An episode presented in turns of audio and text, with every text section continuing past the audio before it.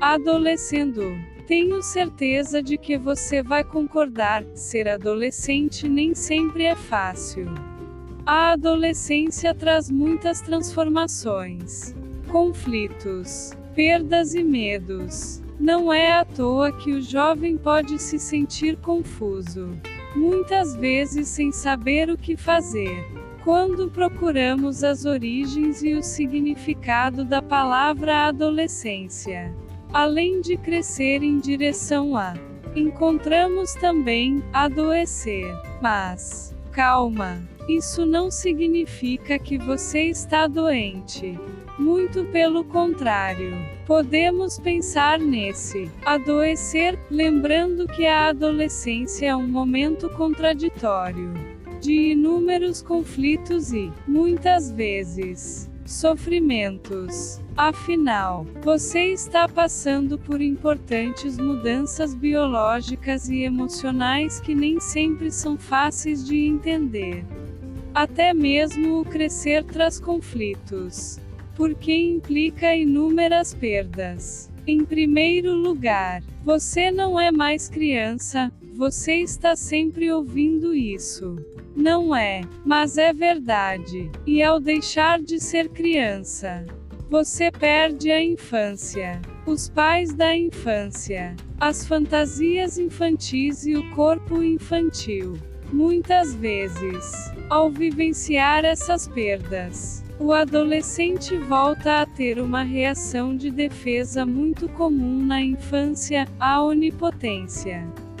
É aquele sentimento que leva você a pensar que nada vai lhe acontecer.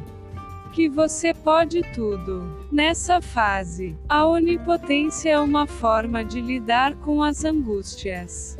É na adolescência também que se estrutura a identidade sexual, experiência que traz mais conflitos para o jovem. Para se tornar homem ou mulher, é preciso tomar posições, atitudes sociais, culturais e afetivas que os adolescentes têm medo de assumir. Como é difícil para você, agora, em plena adolescência, enxergar o futuro. E não estamos falando somente das questões de identidade sexual, mas também do medo do futuro em geral. É possível passar pela adolescência por esse momento de intenso crescimento de forma saudável? Eu diria que sim, mesmo em meio a um momento histórico marcado pela globalização, pela rapidez das transformações tecnológicas, éticas, morais e culturais. Fatores que geram mais dificuldades para quem vive hoje a adolescência em nossa sociedade. No livro Cabeça de Porco, MV Bill, Celso Ataíde e Luiz Eduardo Soares lembram que a palavra identidade tem um duplo significado.